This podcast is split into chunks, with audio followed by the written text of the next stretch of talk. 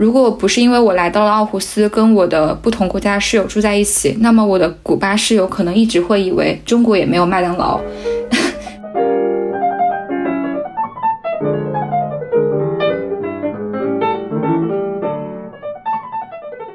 我们课程叫全球化嘛，然后里面的老师在开学第一天介绍的时候，他就会说，我们这个全球化课程要研究什么呢？要研究中国和俄罗斯的关系，研究中国和欧洲的关系，研究中国和美国的关系。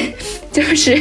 大家现在在课堂上要研究的是，我们全世界要如何跟中国处好关系。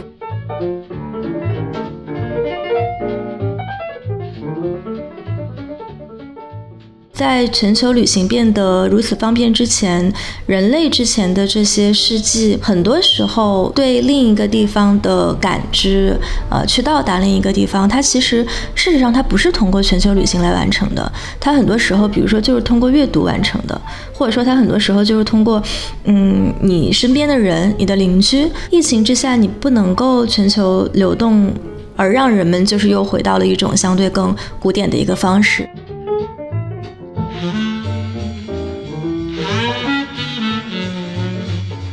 全球化受到了最大的批评嘛，就是它像一个精英游戏，就跨越国境流动的文化和资本精英的一个共同体或一个共同的游戏，恰恰是这种不够 inclusive 的面相，才让全球化遭受了极多批评。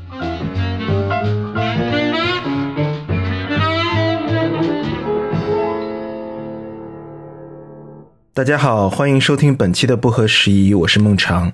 嗯，今天呢，我们还是来聊一期夜谈。我们三个，那跟我一起主持的还是我的其他两位搭档，若涵和庆。大家好，我是若涵。大家好，我是庆。那我们是聊一个。呃，在全球化之下，或者说很多人都在讲的后全球化时代的一种生活感受吧。那我最近也是挺有感受的，尤其涉及到签证啊等等相关的时候，我也是觉得说，好像我我我说一个搞笑的事情，我前几天在我在闲鱼上卖一件衣服，然后我那件衣服是在是在巴黎买的，然后因为我也就是不想穿了嘛，就要二手衣服出掉，也没怎么没怎么穿过。然后那是一个巴黎的本地的品牌，然后就有一个 一个大哥过来买，说说我看了你的描述，就想就很想买，因为不知道下次什么时候去巴黎了，非常伤感。然后说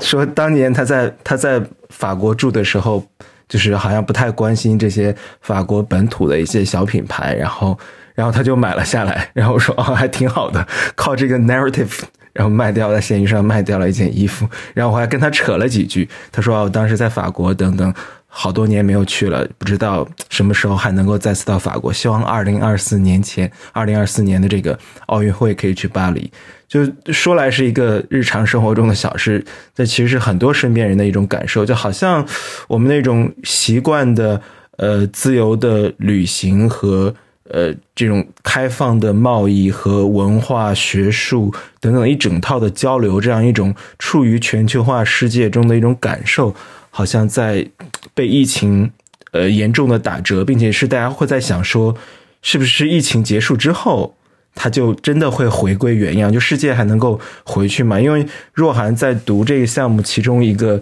重要的。维度就是全球化嘛。那我当年也读过这个项目，我觉得可能八年前读这个项目跟现在这个去探讨全球化的语境完全变了。不知道若涵最近这个入学后这一个月感受如何？研究一个不存在的课题。对，这个讽刺是在我的 farewell 的 party 上，啊，一个朋友对我说的。他问我去读什么专业，我说读。啊，journalism and globalization，对吧？然后他就说，你研究的这两个，你这个专业里面的两个名词，不是都已经消亡了吗？你是去读历史学的吧？我觉得这个讽刺真的特别黑，又很精准。但是我说点我来了之后的感受吧，我觉得很奇怪，就是我在国内的时候，确实觉得非常的被孤立，以及呃全球化确实在消亡，但是。来了丹麦之后，好像是那种与世界割裂的感觉，是你在国内的时候会特别特别明显，但是你到了欧洲之后，你会觉得这种感觉在慢慢的消失，但这种消失可能是一种幻觉了，就是因为我处在一个比较 global 的社区当中嘛，就学校里面本身就有很多来自全球各地的学生，然后又因为疫情的，就是在我来了之后，其实欧洲，尤其是丹麦这边，对于疫情的防控基本上是降到降降到没有了，就是它没有什么特别的政策是是在针对大家，就是限制大家自由流动的。而且最近就是美国和欧洲之间也通航了，我的加拿大室友他的父母就会从北美飞过来看他。就是美国和欧洲之间，就是已经实现了可以自由流动的这样一个状态，你就会觉得，如果你不把自己特别特别的放在就是中国人这个身份的主体上，你会发现大家的交流还是挺密切的。但是当然，如果你特别的强调自己的就是这个身份，或者是特别清醒的意识到自己这个身份，那你还是会在课堂上或者是在一些场景当中感受到这种。全球化的一些变质，比如说我们就是我们课程叫全球化嘛，然后里面的老师在开学第一天介绍的时候，他就会说，我们这个全球化课程要研究什么呢？要研究中国和俄罗斯的关系，研究中国和欧洲的关系，研究中国和美国的关系，就是大家。现在在在课堂上要研究的是我们全世界要如何跟中国处好关系。对，那你不就成发言人了吗？你是会会被 Q 最多的吗？我们还没有上这门课，这门课应该是在下学期的时候开。但是老师为了让大家知道我们在这个 globalization 还有什么这个政治全球政治这门课里面会学到什么，他们会大概跟我们介绍一下我们会学到什么。然后中国就是一个被屡次。被 Q 到的名词，而且听起来我的观感就是，就是全世界都要都很头疼，要怎么样跟中国处关系，所以这是一门需要研究的课题。但因为它不是说我们要怎么研究，呃，就是世界跟美国的关系，欧洲跟美国的关系嘛，它是把中国放在一个 非常重要的位置。然后在那一刻，我就会觉得，嗯，就是。就会有被放在一个其他的位置啊，就是就是当你听到老师在介绍这个课程内容的时候，对，除此之外，呃，很多时候你你你住在一个非常国际化的宿舍里面，然后你早上起来，大家说着不一样口音的英语，然后聊着同样的话题，就你还是会很恍惚的觉得，哎，我是在两个月前还处在一个就是完全无法自由流流动的状态嘛？那个时候你会有一种错觉，就是觉得。自己其实已经在拥抱这个世界的流动，在拥抱这个世界上没有边界的一种交流了，所以来这里反而觉得被孤立的感受比较弱。羡慕，真的是现在这样一种状态挺令人羡羡慕的。可能是错觉吧。对我这段时间也是，也是因为家属刚刚到欧洲去，也是觉得好像是整个。就是好像只有我们感觉在跟世界的联系在处于隔绝中，但好像其他大家都已经恢复正常了。然后的确是几乎几乎没有人戴口罩，然后大家就正常的生活，可能有一些扫码和出示呃疫苗码等等这些流程，但除此之外好像没有太大的变化。一些活动文化活动都开始举办了，所以说，哎，真的是青是刚从德国回来是吧？你这个作为全球化重要的论述和观察者。活跃的论述和观察者怎么理解这么一个正在说？有些人甚至质疑它 ever 发生过，或也有些人认为它曾经发生过，但是如今在消亡中的一个一种一种感受和状态呢？嗯，就首先不要黑我。嗯，那个我刚才常老师说到。就是那个巴黎，在巴黎买的衣服，然后在北京被人买下这个事情，就让我其实想起了前段我参加的一场直播活动，然后那是呃单独那边主办的一场活动，然后主题就是讲这个旅行之夜，然后那场活动上他就找了几个可能在疫情之前都还算比较经常的这种旅行者，有这个国际新闻的记者，有这个研究国际关系的学者，呃，大家就坐在一起啊，远程的就聊了聊了场天。然后当时，呃，那个主持人吴奇就提到一个很有趣的问题，就是我们在各自分享了就是这个疫情中不能够全球旅行的苦闷之后，他就问到说，那呃，因为从目前来看，未来可能一两年要实现疫情之前那种全球旅行还是会很困难，那我们在不能旅行的时候，可以通过什么样的方式去仍然？抵达旅行的现场，却仍然抵达世界的角落。然后吴奇就说他自己的一个方式是通过阅读小说，他就分享了他在阅读应该是一位北欧作家的小说的过程中，从文本中去获得的一些新的力量和新的视野。然后另外一位是这个现在是在北大做啊老师的那个小雨，然后他就说，呃，他自己。他自己，因为他他最近应该是出了一本书吧，是关于这个呃拉美的一个这个选举的一个日记，一本非虚构。所以他之前也是全球各地，对对对，他之前也是全球各地的去飞去做田野，呃，但到现在就是呃这种全球去做田野的情况肯定就不太再可能了。所以他就说自己其实现在有了一个新的视角，就是通过自己的学生。就是他现在班上有很多来自全球各地的学生，有一些是呃在线上上课，有一些是已经恢复了线下。所以在跟这些学生交流的过程中，其实你会在这些具体的人的身上去发现全球化的一些痕迹和呃，就是在精神世界中仍然去旅行的可能。所以呃，我就发现这个视角其实还蛮有趣的，就是说我们过去在说到全球化、说到人员流动的时候，更多的是说人员的这种 physical。口的流动就是我能不能出去旅行？我坐着飞机，我坐着火车去到另一个充满异域风情的地方，然后我在那里实地的探索，这个当然很重要。呃，但是另一个方面，其实呃，在全球旅行变得如此方便之前，人类之前的这些事迹，嗯，很多时候就是。对另一个地方的感知，呃，去到达另一个地方，它其实事实上它不是通过全球旅行来完成的，它很多时候，比如说就是通过阅读完成的。或者说，它很多时候就是通过，嗯，你身边的人，你的邻居，啊，我周围也有朋友，比如说他们上大学的时候去啊学习日语，像荷兰的朋友学习日语或者学习中文，就是因为他们之前在真正到达东亚之前，身边有一个来自中国或者说来自日本来自日本的一个邻居，所以我觉得这样的一个方式，其实也是因为疫情之下，你不能够全球流动。而让人们就是又回到了一种相对更古典的一个方式，这是一个还挺有趣的一个新的发现。嗯，然后说到我自己的这个旅行。嗯，其实我在从八月底从国内回到荷兰之后，就开始进入了一个相对还比较密集的一个旅行状态当中。呃，这个当然不是凡尔赛，就现在其实已经感觉有点这个旅行过剩啊，因为刚从这个德国回来，然后两天之后马上要 两天之后马上要去这个黎巴嫩，然后你就发现会被打。哎，这还不烦吗？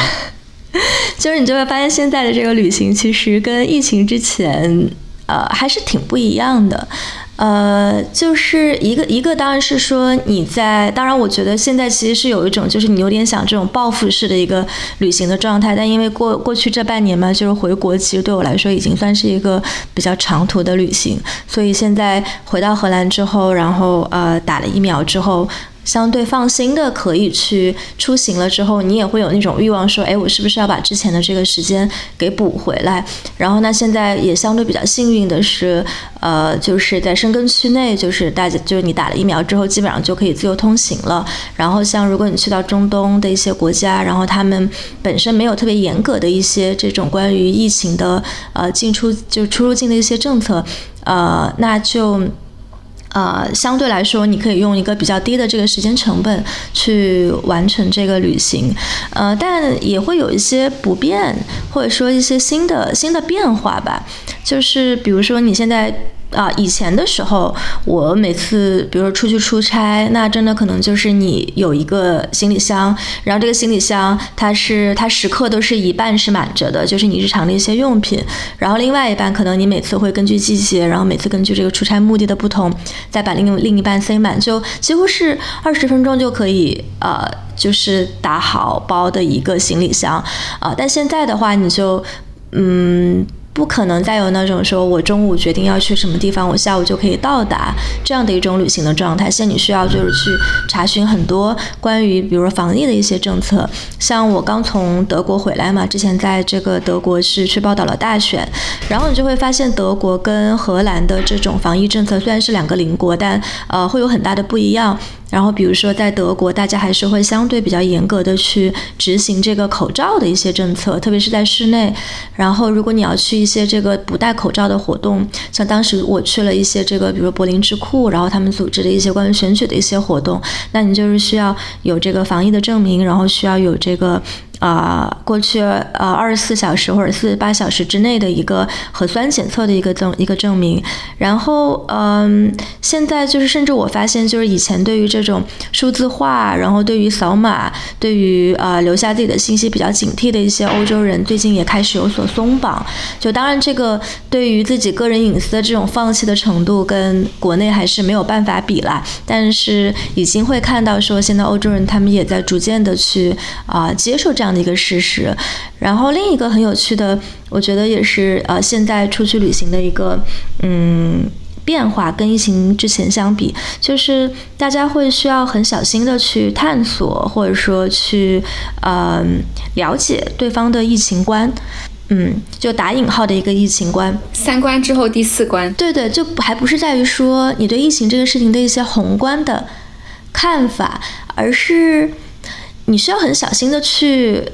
呃，去了解说对方他在呃防疫这个事情上，他是在一个什么样的就光谱上一个什么样的位置？就因为我们也知道，就欧洲其实有非常呃有这个其实还比较顽固的这种啊反对防疫的一些势力，然后他们也会经常有一些游行，然后包括反对疫苗，包括有一些阴谋论者。但这个我后来了解了一下，我发现这个就是反对防疫的这个势力，他们背后的这个组成其实是非常复杂的。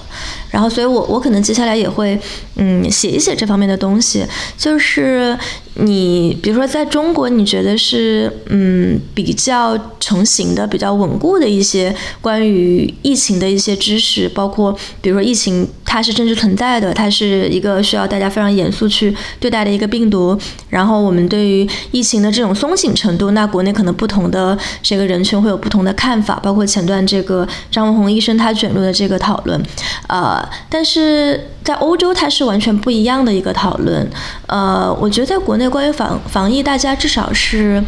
经过了这些，就是一年多，或者说之前经过非典的这种洗礼吧，对防疫是有一些科学层面的共识的。但是在欧洲，呃，在美国其实也是，可能近年来可能随着这种，嗯。就是一些这种极右势力吧，然后他各方势力搅搅和在了一起，包括很多假新闻的散播，所以他现在呈现了一个非常复杂的一个态势。所以就是当你出去呃聚会去见人的时候，特别当你见的不是说周围的同龄人，而是这种来自社会各个阶层、可能有各种背景的人的时候，你真的会需要小心翼翼的去探索一下，说哎，对方对于。啊，比如说这种大规模的打疫苗这个事情的一个看法，对方对于戴口罩的一个看法，然后对方对于是否要去限制自己社会距离，就是去限制自己社交活动的一些看法，所以它就变成了一个相对有点微妙的事，就它变成了一个，也不是说你不能问，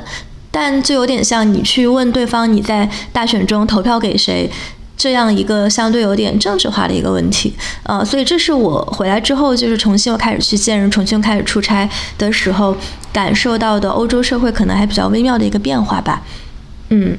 我我不知道，就是常老师，因为现在郭导也。人在欧洲嘛，就是这个会不会让你对于欧洲现在也有了一些新的期待和新的这个想象？会不会觉得一方面又还是很希望说，嗯，来到欧洲，但另一方面可能是不是也会在这个考虑说，经过了疫情的这一场浩劫吧，或者说经过疫情的这种变动，现在欧洲可能已经是一个不那么一样的样子。我不知道你会不会有这方面的一些考虑？对，我觉得。我觉得欧洲仍然是，我觉得其实是流动令人向往，令人向往。比如说，如果欧洲它仍然是一个随时可去的一种状态的话，其实我此刻在国内的这种焦虑可能会缓解百分之八十。我觉得最重要的是一种，呃，现在出行的不便。那其实最近，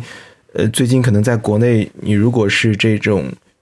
更新护照啊，等等，办签证其实都不是特别的方便。那这种态势可能会再持续一年。但是听到这里的朋友不要太悲观。但是，呃，其实跟跟一些比如说朋友，或者说呃更了解一些的朋友聊，大家基本判断可能还会再持续一年的时间。那这样一种状态，其实也不是说真的需要真的需要国际的旅行，因为我觉得我对旅行有点。呃，可能前些年有点太狠了，然后于是其实现在对于真的到哪里去观光，然后待着住着，可能兴趣不是很大。但我觉得那种那种国际流动的和那种交流的一种经验是令我向往的。比如说过到了呃过到这个到巴黎之后，他们可能就有一些一些这个导演的同行，然后大家在有有点像这个呃伊拉斯莫项目，然后大家可能住在一个一个同一个这个。公寓里，然后大家一起做饭，可能沟通一些彼此的创作和一些和当下的一些问题。我觉得那种状态是好的。所以说我有一种特别特别奇怪的状态，是我最近越来越喜欢。就如果一些不同国家的朋友邀请我去一些局，或只是。简单的聊聊天的话，我有时候会去，是因为我好像不是在求得说，哎，我们想要交流出某种东西，而是说你好像谈论某种开阔的话题，你可以随意的，你当然用英文，你可以随意的谈论任何的任何的话题，从任何角度去聊，你随便聊一聊，哎，某一次可能在中东的旅行，聊一聊这个，调侃一下某个国家的文化等等，或聊一下最近出现在国际话语中的一些头条，好像是那样一种用英文的状态。让你感觉好像恍如还在昨日的一种状态中，所以说，所以说，我觉得的确是疫情让人重新考虑的一种，嗯，之前你觉得住在哪里不是很重要，因为反正你是在流动中的。那我觉得疫情的确是让我会重新考虑住在哪里不是很重要这个假设，对，因为好像是感觉到有一种隔绝的状态，并且我感觉大家的心心情就是心境都不是太好。前段时间。前段时间遇到几个朋友，就大家不管是做呃文化传媒相关的、做学术的，或者说可能在创业的、在企业里工作的，或者说大家有没有哪一个行业你感觉是在往上走的，就是就是大家日子和感受都特别好，后来发现只有新消费。就是这点很有意思，就是新消费是指，比如说原本就存存在一个物品，比如说我们的电脑、我们的手机或我们的床垫，你原本有一个产品，但是呢，它没有经过一个很好的品牌的包装和升级，那你现在可能做一个做一个比较潮的。潮的这个品牌的一双鞋，或一个环保的一双鞋，或者说你做一个很用了很好的这种互联网表达的一个床垫，它的确很舒服。它更新了以前大家对于这种床垫都是席梦思比较土的这种感受。就一些关于品类细分品类的新消费的一些行业，好像还挺好的，因为大家好像消费。没有往下走，就大家还在买东西，还在吃吃喝喝，因为好像是大家出不去，钱都花在吃吃喝喝上了。就我跟一些朋友聊天，就不同的行业发现，但除此之外，好像每一个行业，大家对于这种身处这个行业感受中，以及个体生活中这两个维度的一种感受，都是。有点烦闷，就是闷闷的那种感受。就你不知道明天会发生什么，你不知道明年是处于一种怎样的态势，你也不知道这样一种无论是物理的流动，还是说，还说好像整个生活的那种流动感会再次恢复。我觉得这种感受会让人挺烦闷的。我个人也是觉得，嗯，比较烦闷。我我想就可能能能出去待几个月。逛一逛，可能跟不同的老朋友们聊聊天，这种感受挺好。所以说我我最近跟一些可能就是研究研究中国的一些一些朋友，国外的朋友聊聊天，然后用英文聊一聊，可能吐吐槽。他们也回不了国，就是他们回了回完国，担心回不来，所以说就是没有没有走的就不敢走。然后已经走的回不来，所以说他们也有一种思乡情切。有的说啊，一年没一年半没见过家人了，两年没见过家人了，然后在在中国待着工作，所以大家都处于一种烦闷的状态，并且之前之前这个若涵也知道，不是我们之前去有一些那个爵士的演出嘛，就是在北京的一些 live house。那现在其实很多绝大多数乐队都是都是国内的乐队，于是国内的乐手得到了空前的。表演的机会，因为之前之前通常在这个北京、上海表演的一些比较活跃的乐队，可能因为疫情都两年没有来了。于是，其实两年是一个很好的本土的乐手和乐队成长的机会。所以说，我已经我已经有一阵子没有见过这个在酒吧里面就常去的酒吧里面见到一些就是国外的这个乐手和乐队了。所以说，这些都是一种感受，并且你不知道它什么时候终结。我觉得这的确挺令人。烦闷的想象，我我那天想了一下，我觉得若涵可以待会儿跟我们分享一下那种特别有点像斯汤达效应的，就是你你那种头脑爆炸的一种感觉。我记得当时去那个伊拉斯莫项目刚开始的时候。我当时看那个西班牙旅馆嘛，那个电影就是讲那个伊拉斯莫项目的时候，就你在很年轻的时候进入那种状态。你 Q 了好多次这个电影。对他有他有一句话，我记得我记了很久很久，就是我觉得他说的特别好。他说他进入之后，有很多人在非常吵闹的说话。他进入了一个公寓，大家都来自不同国家，不可能不同肤色。然后不同的文化中，然后他进入之后，很多人在跟他说话，他有点，他有点 lost，就他不知道 what's going on。他刚刚进入那个学生宿舍里面，然后他就说了一个表述，他说这种在我脑中嗡嗡作响的声音，就这种杂乱的、嘈杂的，呃，好像就一切都扑过来了。这这些东西可能就是我一直寻找的一种状态。他想要寻找这样一种多元、这样一种嗯不确定的和杂乱的声音，而不是一种稳定的、沉静的。日复一日的一种状态，那就是伊拉斯姆的那种状态。我觉得现在想想，就有点觉得说，哎，我真的干过这事儿吗？真的发生过吗？就不太确定那样一种世界无数国家大家聚在一起畅谈各种东西，调侃各种文化，然后扯一些没用的，然后说一些说，哎，这个菜在。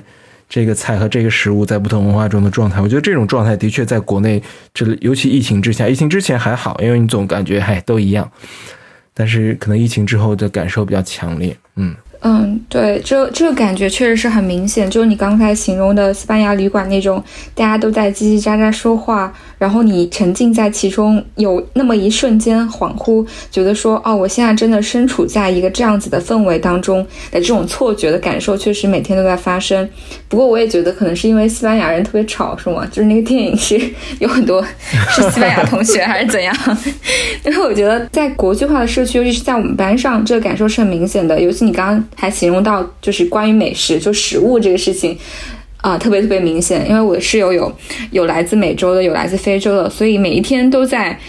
感觉在食物当中进行全球化之旅，就经常晚上你饿了，然后出去看大家在做什么菜，然后发现你的非洲室友在做一道非常本土的，就是他自己也说不上他的英文名叫啥，你想去查一下吧，然后想记住这个菜的名字，你也不知道它是啥，但是就是那种玉米糊，然后他们会用手抓着吃，特别特别特别好吃。然后我们班同学现在在做一件事情，就是在做什么世界美食巡回之旅。好像上一周是印度美食 party，然后这周他们俄罗斯同学要搞俄罗斯美食 party。但同时，呃，我也会感受到一种冲突，就是就是我身处的这个全球化的 community 和丹麦社会的冲突。就从从刚刚来的头一个月，对所有事情都感觉到很新鲜，到现在，就是我对于。这个社会的那种激动的心情，已经像这里的天气一样，在逐渐的下降和冷静。这么快吗？没有啦，就是不是不是说失望，而是说就是可能可以开始有一点点的距离的去看这个社会。然后我觉得特别有意思的一件事情是，嗯，我发现大家就是国际化学生聚在一起，然后最喜欢谈论的就是最喜欢吐槽的就是丹麦人，然后。我自己也感觉到啊，就是在丹麦生活，我不知道是不是北欧国家都这样，但是我感觉丹麦其实是一个比我想象中要保守的社会。然后这个保守不是说他们的观念非常的传统，是的呀，对，不是说他们观念非常传统，而是说他们是一个排他性，对他们是一个非常紧密的 community，就是丹麦人之间是一个很紧密的 community，所以。你哪怕长着一张非常明显的亚洲人脸，但你出去不管是打电话也好，还是给政府发邮件也好，他们默认的语言都是丹麦语。然后大家的一个槽点就是，你凭什么觉得我会丹麦语呢？而且就是所有市政政府给你发的非常长篇的邮件，全都是丹麦文，这是一个非常明显的感受。然后其次就是。当你想要去，哪怕是去哥本哈根这样比较国际化的城市，你想要去参加一个什么活动，比如说我前几天看到有一个短片节，然后它有一个就是大师工作坊，我想注册，然后在我注册的时候，他说。这个工作坊是用丹麦语提供的，然后我当时想，你在一个国际化的都市，然后居然这样的一个工作坊只使用丹麦语，所以这些这些小的细节吧，都会让我感觉到，其实他们还是一个挺强调社区吧，就是丹麦人他们在社区里面是非常的互爱的，然后他们也会对，嗯，外来的人或是国际就是 international 比较友好，但那种友好是隔着距离的友好，这是其中一个观察，然后第二个是。啊，我前几天听到一个特别有意思的名字，叫 Hugo Races。我时至今日还没有非常准确的发出这个音，就是大家知道的那个一种一种幸福的感受嘛。对，就是那种 comfortable 的感受。然后为什么北欧人，为什么丹麦人很喜欢这个词语呢？是因为在冬天，他们就是如果你去户外就很冷嘛，那大家就会在自己的 apartment 里面把它做得非常非常舒服，所以有一些身边的人在 date。一些丹麦男生的时候，大家会有一个普遍的观感，就是觉得其实他们对于自己的家都经营的很用心。这是这可能也是为什么我们在国内的时候老是说，嗯，北欧男人就是就是挺好的一个原因吧，就是因为他们确实还挺会生活的。就相比于绝大多数直男来说的话，他们是会很用心的经营自己的家的。他们会自己在家里种花花草草，然后会铺地毯，会很精心的去选择一个。嗯，就是装饰画挂在墙上，然后那这这些当然都是很好的居家品质，但同时也反映出他们其实就是希望营造一个比较小的空间，然后大家就是凑在一起生活的这种感觉。那 Hugo Races 就是就是有有一些评论家或者是作者，他观察到在丹麦社会，其实大家对于真正严肃的政治话题或者是真正严肃的社会问题，其实是选择视而不见的。就比如说，在美国，你可能说一个黑人是黑鬼，或者是，或者是你说他是 nigger，是一个很明显的就是冒犯的词语。但在丹麦，大家会觉得我只是在开玩笑啊，为什么你连玩笑都开不起？所以他们对于一些在国际上已经大家觉得还挺严重的、挺严重的种族歧视也好，或者是说是一个需要上心的事情也好，丹麦会觉得我们就悠闲一下，笑笑就过去了。嗯，这感受也也是，就是最近一段时间会慢慢的感觉到的。虽然我没有完完全全遇到过一模一样的事情，但我会觉得，嗯，丹麦人他们谈论的问题确实是更加第三世界的问题吧。然后他们对于真正的问题可能是更选择视而不见的。而且这几年确实，我觉得他们本土的人对于外来的移民或者是外来的人是处在一种更保守的状态当中的。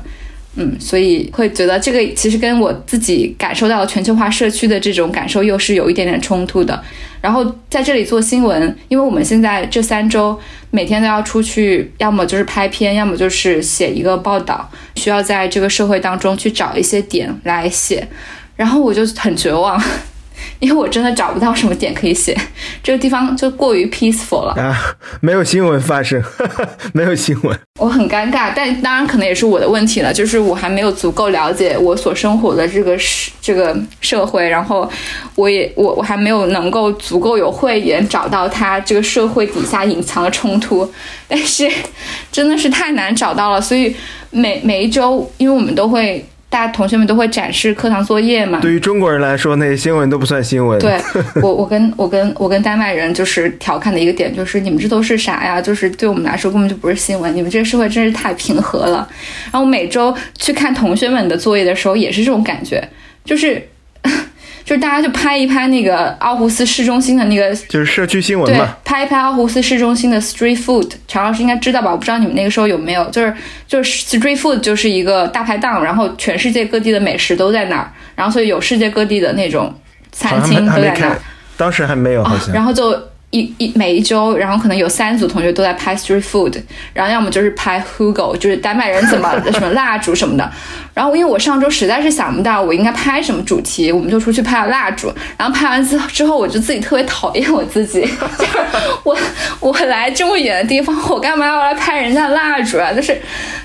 但是你又真的找不到。哎，你拍你拍移民嘛？对，外来移民是一个很经典的问题啊。我可能会下周的时候把这个主题作为我的我的其中作业，但是就真的很难找到这个社会中比较尖锐的矛盾或者是冲突，哪怕是他们的政党，他们最大的政党是社会民主党嘛，然后他们 reach 了我们的我们我们专业的学生，想让我们帮他们做做大选 campaign，因为他明年要竞选了。然后他们连政党都非常的 chill，他每周的竞选就是给大家放放电影啊，跟大家一起喝喝咖啡啊什么的。对，丹麦的左右派的区别，但是随着移民变大了，我觉得丹麦的确是一个一直都都是一个比较封闭的社会。那哥本哈根，我觉得是由于它它的这种呃国际。就是国际性的本身的，我觉得其实哥本哈根像或者说像丹麦这样的社会是一个经典的，只看到全球化的正面，看不到全球化的呃这种阴影的一个案例。就哥本哈根，你的饮食和生活方式、自行车，然后有各种各样的展会、电影节、音乐节等等，然后它每天城里都有各种各样的文化艺术活动，就你你获得了一种全球化的感受，但是我觉得丹麦社会它是一个不讨论或不直面全球化带来的阴影的这些东西，无论是劳工全这个，比如说涉及到公平贸易，以及外来移民在北欧社会受到的排挤。那这种排挤它不是那种明显的恶意的歧视，就比如说你在大街上突然被人攻击了，像美国那样，亚裔在这两年受到了一些。歧视感受，它更多的是一种不带你玩，就是你没有办法没有 inclusive 的这种社会文化在，所以说人们经常调侃丹麦人的一种说法，就是说，哎，你是否 ever 有过一个丹麦朋友？就是只是朋友，然后大家就说，哦，我有的人会说我从来没有在丹麦住一年两年，从来没有；有的人会说我有一个，但是他们会说，他们跟自己的丹麦朋友聚会是不可能叫你去的。也就是说，如果整个整个这个聚会上。有七个丹麦人，他是不可能再带一个非丹麦人的朋友的。于是这是一个只跟丹麦人有关的聚会，这是他们的一个一个很经典的一个一个特点。所以说，当然也比较内向了，就是丹麦、瑞典最内最内向的是芬兰人。所以说，他这样一种排他性的确让你感觉到说，他不讨厌你，他也不仇视你。你如果就过自己的生活，真的没人管你，不会有人来比如攻击你、骚扰你。但是。他就是冷漠，他就只是并不是太 care 你，所以说这样一种孤独感，可能是外来移民或新移民在丹麦社会生活的一种感受。我当时住了一年，我就知道。不管丹麦有多好，我每次去哥本哈根都很开心，但我肯定永远不会生活在这个社会。对，除非丹麦的丹麦人在这个社，就是在这个社群里面，他们是小众的。比如说，我们班上只有两个丹麦同学，那么在这个社群当中，他们其实是小众的嘛，所以他们会更加积极主动的向外扩展，然后跟我们一起玩儿。但是我相信，在一个更多丹麦人的群体里面。比如说，我有我有我有同学，他住在一个社呃住在一个宿舍，然后那个宿舍里面除了他和几个少数的国际学生之外，全部都是丹麦同学。那他们可能会选择在群聊里面用丹麦语，他们肯定不是故意做这件事情的，但是你会在很多很多细节上发现，哦，因为语言的这个隔阂，你就逐渐的被被排除在这个圈层之外。对，而且我相信那些他会选择跟国际学生更多的待在一起的丹麦人，其实是因为他们本身就是国，就是这种拥有比较国际化的心态以及心态比较开放的，愿意跳出自己舒适区的丹麦人。对，是因为他们的选择，所以你们才看到了他们，才会跟他们在一起玩。然后大多数的人如果能够生活在自己的舒适区里面，肯定还是。会选择就是生活在自己的舒适区里面。我觉得其实这个可能也不光是一个丹麦的问题，可能呃大多数的国家可能都会有这样的问题。就是我们作为移民能够接触到的那部分人，其实大多数的情况下已经是他们本地的人群当中更愿意去对移民抱有开放心态、对外部世界更加好奇的人。我我记得嗯，就是也在欧洲也经常会遇到这种，比如说如果在荷兰。你啊，你的邻居，或者说你通过一些你在一些 party 上认识一些人，他们很有可能，嗯，这辈子就是尽管荷兰也是一个国际旅行还比较方便的一个国家，但他们可能去到最远的地方就是比利时。然后他们在看待这个来自远方的文化和来自远方的人群的时候，那不就相当于住在北京，去过最远的地方是是去上海吗？都还不到上海，可能天津吧啊。太黑了。哎，我们不要打地图炮。啊，对，我就我就就发现就发现，呃，即使他们就是整个社会，它这个 base，它的这个基本盘，能够给你国际旅行者提供的这种便利，肯定比在比如说像中国这样的国家要更高。包括可能世界上很多国家对他们来说都是免签的，所以并不存在说那种特别高的人为的行政积累起来的这种壁垒，但是。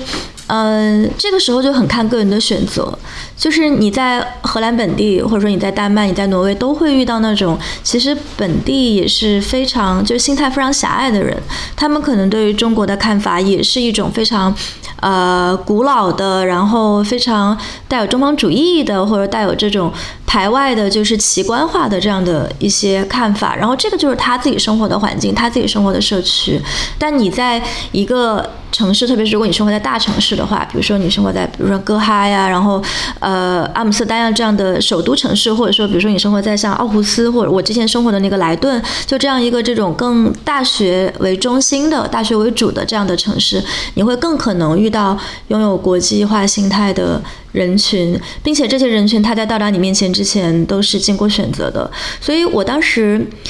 呃，我之前在就是跟常老师一起在那间荷兰机构供职的时候嘛，我当时的一个感觉啊，我不知道常老师会不会也有这样的感觉，就是我们的那些同事当中，呃，非荷兰的同事会更酷一点，就是我们当时有很多来自对全球各地的，包括一些这种所谓的问题国家，像巴勒斯坦呀、委内瑞拉呀、古巴呀这样的国家的。同事，然后他们在能，他们之所以能够来到荷兰这个地方跟你在这里会面，说明他们已经经过了很多的选择，已经经过了很多的坎坷，需要呃，首先想要出国，然后。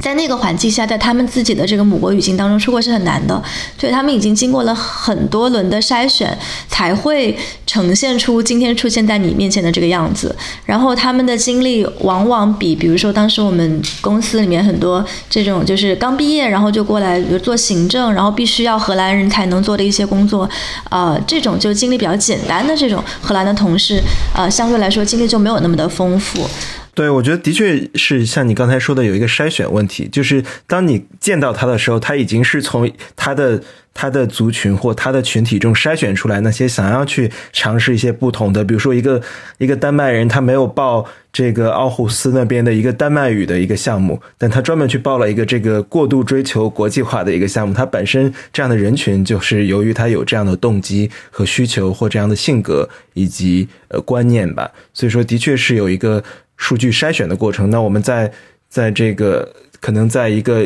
流动的一个他者的这种环境中遇到的一个流动的人，他肯定要比一个固守在相对可能在层面固守在自己的生活圈层中，不喜欢打开去探索、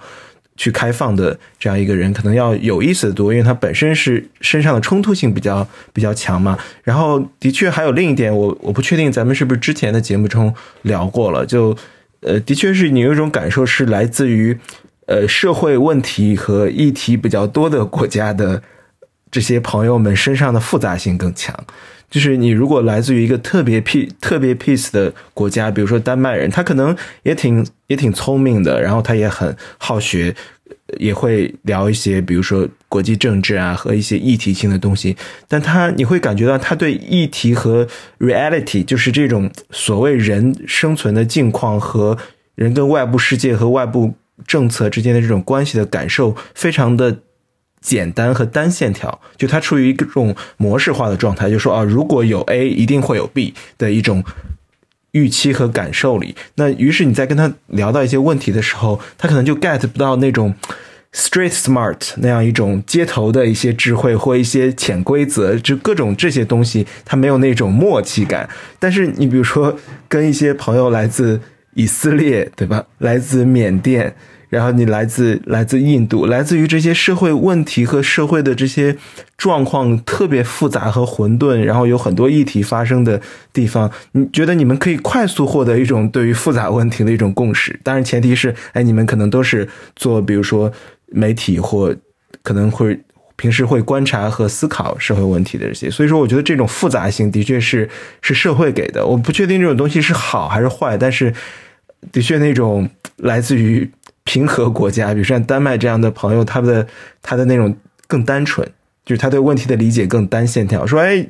就是有什么人就可以怎么怎么样。但是可能在一些更复杂的社会里，事情没有办法这么这么运转。对我觉得，好像之前，呃，当年我们在读这个 globalization 这个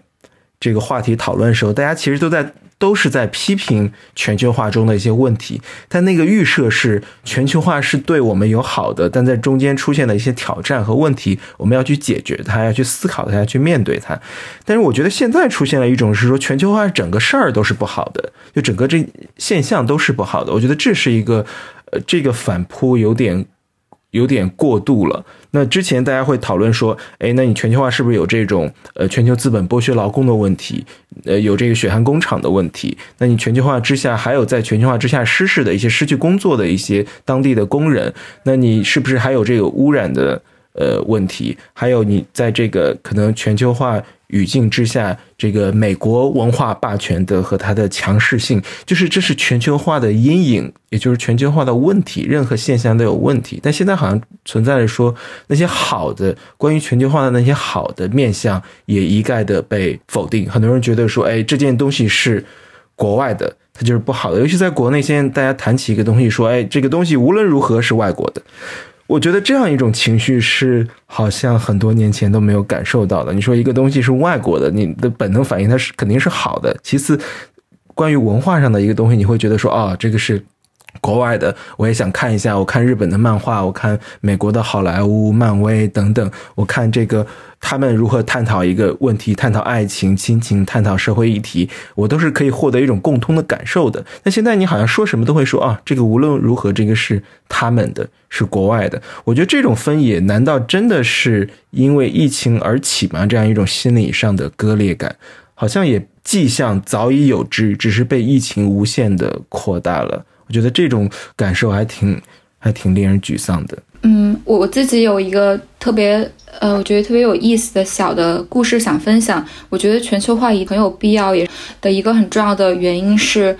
哪怕你是站在中国的角度去聊这个问题，它也是一个非常重要的促进大家对中国了解的一个过程，不论好坏。比如说。如果不是因为我来到了奥胡斯，跟我的不同国家室友住在一起，那么我的古巴室友可能一直会以为中国也没有麦当劳。就是前就是前段时间在我们宿舍发生一个特别有趣的对话，就是大家在聊聊麦当劳、肯德基的时候，嗯，我的古巴舍友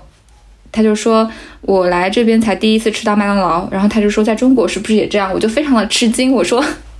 我们在我说我才二十多年前。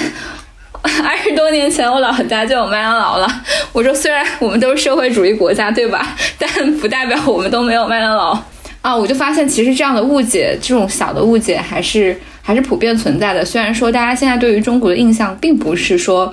啊，还处在留长辫子那种夸张的阶段，但是大家确实会在很多不同层面上有误解。当然，这个误解有好的，也有不好的。比如说，他们也很难想象。我经常有同学，他们因为马上要还有两个月就圣诞节嘛，大家自然会反问你说你是不是也要回中国过春节？然后我就说我回不来，因为我要隔离一个月。那在这个事情上，其实大家对中国的信息是非常非常不了解的，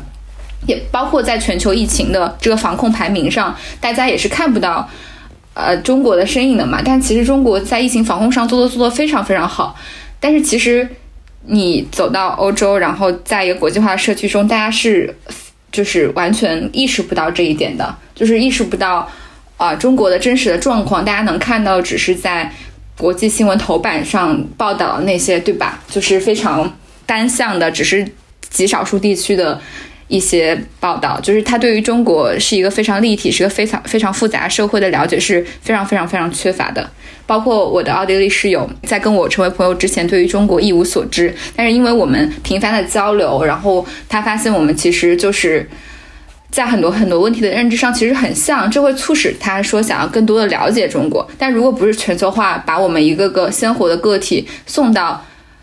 遥远的地方，然后跟当地的人去接触，那。只是通过一些遥远的只言片语的文字，是很难很难去真实的了解一个地方，或者是抵达一个地方的。所以我觉得这个是，啊，我自己在亲身感受后，觉得全球化很重要的一个事情。对，我觉得这其实也是过去很多年以来，就是全球化的这种倡导者们一直在提倡，呃，全球化提倡更开放的一个社会的非常重要的一个原因。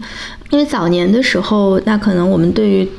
呃，另外就是世界别处对于另外的角落的这种认识，更多的来自于书本，来自一些非常少的、非常少量的这种 agent，像早期的什么马可波罗呀，然后这样的人给给给我们本国的人带来一些信息，但因为现在这种非常便捷的一些条件，就普通人，呃，你如果希望出国看看，你也可以有这个机会，非常便捷的机会，你可以出国留学、工作、旅游啊，交换，然后这样的一个频繁的呃人员的互信、互相的信息的交流，确实是有有助于打破这种。呃，一个是文化上的一个刻板印象，并且在实际的一些层面、物质的一些层面，因为经济上的往来更多，那全球也会更深的，就是绑为一个整体。那呃，随着主要的这些玩家，或者说世界各个角落更加变成一个地球村，那是不是意味着爆发战争的可能性就会变小？因为它就变成一个牵一发而动全身的事儿。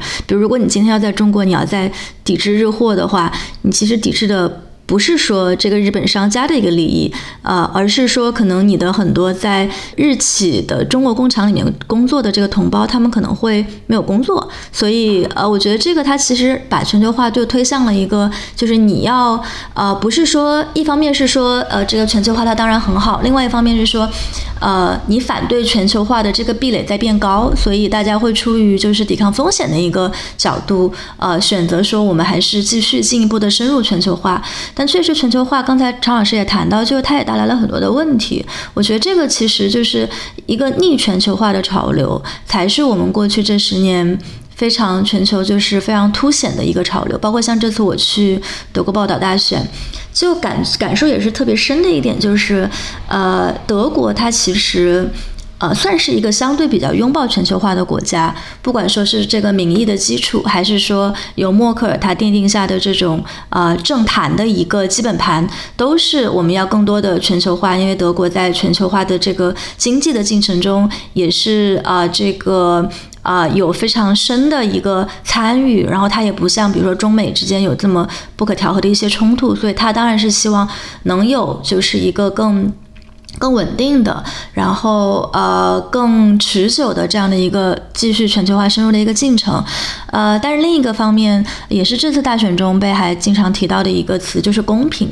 就是我们不光是要有一个更快的、更深入的全球化，我们也要有一个更公平的全球化。那其实。关于不公平的全球化带来的问题，在呃大概可能四五年前吧，我觉得那一波的政治浪潮中，大家已经有所体会，就是当时这个特朗普的当选。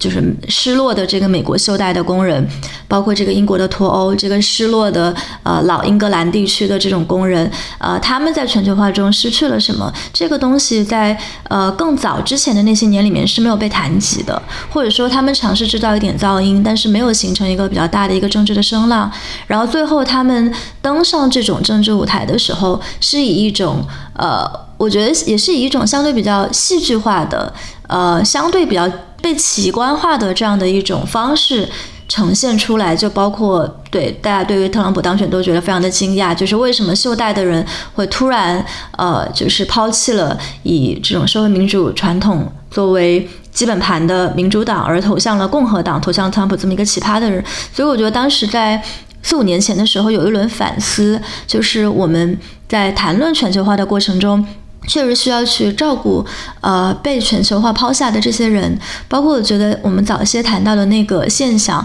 就是为什么，比如说在像在丹麦、在荷兰这样的地方，嗯，我们能够交到的本地的朋友仍然是少数。我觉得它其实也侧面反映了一个现象，就是拥抱全球化的这些人，哪怕在有生活条件已经非常优越的北欧国家。他仍然是本地社会的少数，就本地社会的大多数，他仍然是跟全球化不直接打交道的这些人。就我不知道你们有没有这样的感觉，就是呃，其实到最后你身边能够剩下的这些朋友，你接触到这些圈层，他们其实还是他们虽然来自不同的国家，但他们的相似点其实大于他们的不同，就是他们对于全球化的这个感知，对于外部世界应该是一个什么样子的这种。呃，价值这种看法其实是很相似的。然后其实正好就是这部分人他们在谈论普世价值。然后呢，大多数的可能甚至比如说中国大多数连护照都没有的人，呃，他们可能会可能就会觉得，那凭什么由你来代言什么样的价值才是普世价值？所以我我会有时候会有这样的问题，就确实是普世价值到底是谁在定义？那当然，它在中国的语境下是有点被污名化了，但是，呃，它也不算不是一个真问题吧？嗯。它像一个精英游戏，就就是全球化收到的最最大的批评嘛，就是它是一个呃跨越国境流动的文化文化和资本精英的一个共同体或一个共同的游戏。于是它的它的恰恰是这种非不够 inclusive 的面向，才让全球化遭受了极极多批评。这一点的确是的。比如说，我们可能在丹麦、在荷兰、在德国遇到一个来来这边工作的呃秘鲁的呃学生，或者说我们面对一个来自缅甸的导演，比如说最近缅甸这个情况。情况不太好嘛，然后郭导他们那边项目有一个是缅甸导演，那他其实到了到了这个法国之后，就感觉各种困难，因为钱提不出来，那边好像就是通货膨胀等等，钱拿不出来。但是他其实，在缅甸是一个绝对的文化精英，因为他能够离开缅甸去到这个场景中，他其实就是只是他跟他的 international 层面的精英同道们能够有一个交流，靠。借助这个全球化的流动，那这的确是全球化所受到的批评，也是现在反扑过度的一个一个注脚吧。我想，那的确是，比如说，我们可以想象一个人，他说：“哦，你希望有全球化的文化和学术交流、贸易往来和这种全球跨越国境的旅行，这些东西我都不需要，我为什么要支持和向往一个全球化的世界呢？”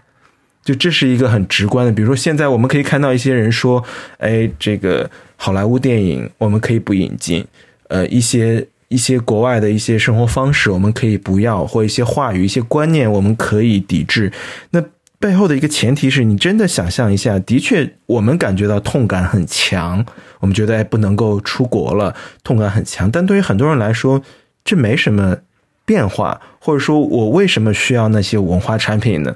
对，就是我为什么需要你们感觉到有痛感的这些好像缺失的这些文化交流，来自国外的文化产品引进的好莱坞电影，我本来就不看，对吧？我本来就不需要这些东西。你们在哀叹的是你们自己一直捍卫的一个一个状态。而捍卫这个价值观的人，其实，在全世界来说都是少数。就好像我们刚刚谈论的那个话题一样，就是在我来欧洲之前，我以为大部分的欧洲同，呃，至少我的同学们，或者是我同学他的家人们，他们是一个自由流动的状态。他们以以前的生活轨迹是，至少在欧洲，在欧洲这个内部，他们是一个到处。嗯会去别的国家度假，然后会看到不同世界，而而他们离非洲也很近，离中东也很近，应该是时不时会去全球各地旅行的。但是来了之后才发现，哦，一辈子待在同一个地方的人也是非常非常多的。这个也是我我曾经的一个误解吧。所以所以就是这个感受确实也很明显。或许拥拥抱全球化那群人在全球是小少数。对，一个到处国际旅行的人去到了一个很多人从来没有离开的一个地方，好黑啊！的确是这样。这个听起来非常的殖民，这个听起来非常的殖民，就是那些早早年的探险家们。对，的确是全球化，它的确面临这些问题，是公平的问题。公平的确是一个最核心的问题，谁谁获益，谁受损，或者说谁没有，谁其实可能从根本上从长线来看，所有人都获益，但是这种获益并没有被很好的阐述和解释，或者说也很多人也看不到我是如何从这样一种。全球化的状态中获益的，我们说，促进的交流有助于理解、减少战争、和平、贸易的增进、共同的经济繁荣、创造就业机会等等，增进我们对于世界的了解。所有这些东西都是一一整套论述，但这个论述是不是能够被所有的人都能够呃真诚的接纳、拥抱和认同？我觉得这可能是现在全球化遭到这么多抵制的一个。就是过去二十年都埋下的一个阴影所导致的吧，所以说我觉得也挺悲观的，就不知真的不知道说，嗯，有可能就很多人悲观论者会认为说，我们早早年十年前经受和体验过我们这些体验了全球化尾巴的这些人所看到的那个时代，可能就只是一个。一个偶然而已，就它是一个短暂的一个蜜月期，但现在可能是真正的现实反扑回来。对，我觉得完全可以理解，就是说，嗯，这部分人在仿佛发现了一个这种呃新的大陆之后，然后现在经历一个低潮，或者说一个一个冲击之后的这种失落，嗯，包括新冠就刚起来的时候，大家也在，就是你也会发现一个很很有很很具有讽刺性的一个现象。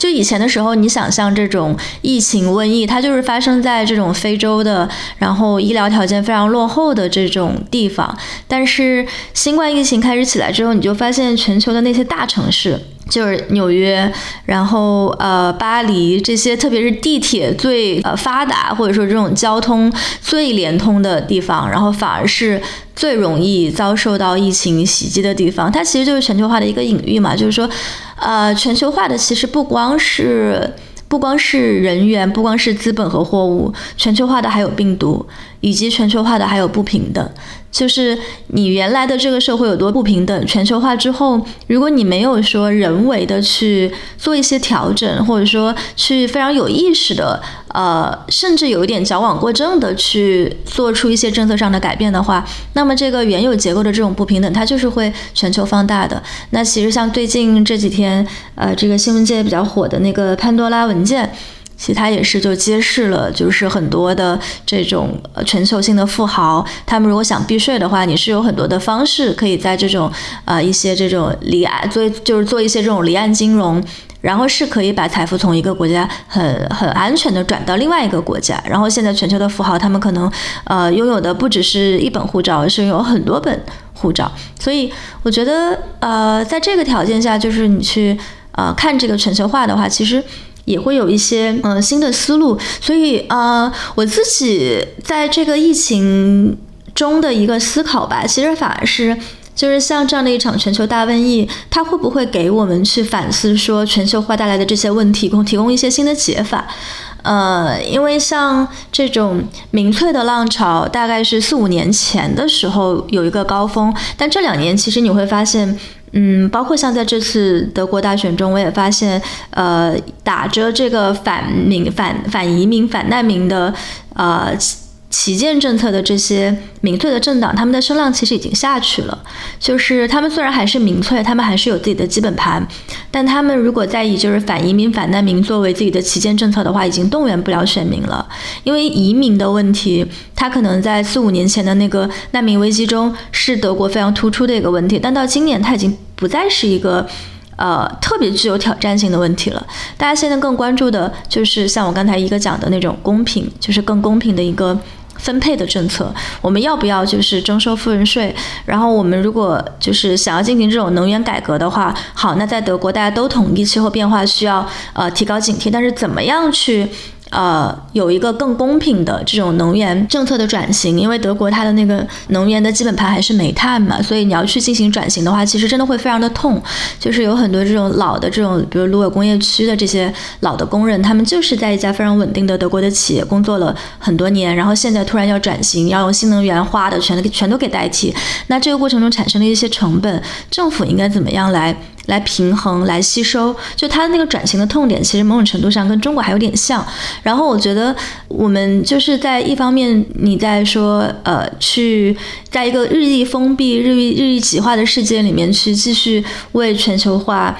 呐喊为全球化奔走，这当然是必要的。但另一个方面，我觉得，呃，我们也应该去思考吧。就特别是这次疫情之后，它是不是能够给全球化带来的这这些问题提供一些呃比较新的一些解法，一些呃新的构想。我觉得这甚至会是我们未来可能五到十年全世界都会面临的一个课题。或者说，我们需要一个新的版本的全球化。这个这个新的版本的全球化中。更加的呃有包容性、囊括性，它考虑到了之前全球化所面临的很多的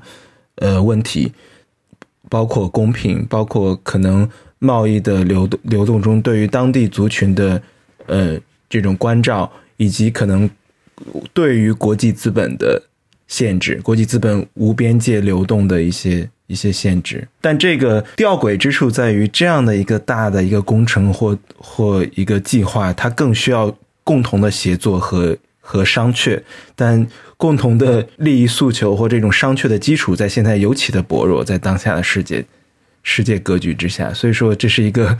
一个冲突性的现实。而且我觉得现在的这个状况，就是疫情之中，其实现在我觉得全球旅行它其实是部分开放了。刚才若涵也提到，就是现在美国、欧洲之间其实已经开始逐渐的恢复这种人员的往来。然后呃，可能现在中国还是比较严严格的在执行这种入境要隔离的一个政策。但其实现在全世界很多国家，特别是疫苗已经铺开的很多国家，就是在逐渐的放开。但是呃。这个过程中就会其实会涉及到很多，比如说你为了去保持说一个这种全球化的旅行方式，然后需要去付出的这种额外的一些成本，我觉得这也是疫情中现在流行流就是呃生发出的一个尤其有趣的现象，就是疫情之下仍然能够去进行全球化旅行的这些人到底是什么样的人？那他们我发现要不就是那种实在是为生计所迫的人，就比如说有一些。在非洲的老公，他们真的是需要在那边工作，所以就会不得不呃忍受说各个地方非常苛刻的一些隔离的条件。然后那另外一些就确实是属于这种就是极度特权的一些人，就是但中间的这部分人现在他们的流动是是停止了，所以这也是还挺有趣的一个现象，就是疫情中到底还有谁 仍然能够流动。然后我前几天啊，因为要去黎巴嫩这个事情嘛，就跟那个呃，就现在人在黎巴嫩的那个三联的记者刘怡就通了个电话。然后因为他是这个呃，过去这些年就差不多每年都有很长的时间是在国外，特别是做一些关于这个中东北非地区的一些报道。呃，然后所以疫情对他的工作其实打扰的也挺严重的。然后他现在是人在黎巴嫩嘛，然后对若涵应该也知道。然后他就讲说呃。他出来这一趟，现在真的是要花费特别多的精力和心血，因为还会涉及到要怎么回去的一个问题。然后他就跟他的那个搭档，就是他们老老一块出去呃做报道的那个李安南，然后他两两人就研究说，如果现在呃，如果你现在是人在海外，特别是你是在像黎巴嫩这样的国家，他到中国又没有直航。他应该怎么样回国？他要去哪里申请这个绿码？然后他们就研究了一圈之后，发现其实现在就是，如果你不管，就是不管说你人人现在身身处在全全球的哪个地方，如果你能去到美国，那你就先去美国，然后你从美国回中国是现在所有的外国中回中国最方便的。然后这个。这个提法其实还有点出乎我的意料，因为大家之前都觉得就是中美摩擦现在这么严重嘛，那从美国回回国是不是会特别的难？但其实不是，因为现在美国其实有最多的航班就是回中国，而且你去到美国之后，在那边就是申请一个绿码也会特别的便捷，就不会像比如说像黎巴嫩这样的地方，那当地的使馆可能因为中国人也不多，他们接触这样的 case 也很少，所以就会给就是会会没有那么的容易给你开绿灯，所以他就提到说这。个就是在疫情之下，现在可能生出的一个新的产业，就是疫情下的全球签证要怎么搞？呃，这个也是一个还还挺有趣的一个事儿。对我非常需要，非常需要这个这个咨询。但前提是他们从美国 从美国回国怎么进入美国呢？前提还是有美签，对吧？对，就是你首先要有一个美签，这样讲下来就非常的凡尔赛，对不对？对对，前提是有一个美签，再从美国对对对十年美签还有效，对吧？是，然后你就会发现，这种签证它的排列组合最后也变成一个特权的比拼，就是你的护照上这个签证越多，然后你能够选择的这种排列组合的方式就越多，所以对，也是另一种形式的不平等吧。嗯，对，然后也那个顺便做个预告，就是我到时候人在黎巴嫩的时候，应该会跟刘怡就是录一期播客，然后也聊聊他这些年在国外跑的一些经历吧，所以大家那个也可以期待一下，嗯。太好了，刘姨应该有好多好玩的故事可以分享吧？什么在伊拉克看到有人说什么吴京是我的兄弟，这种太好笑了。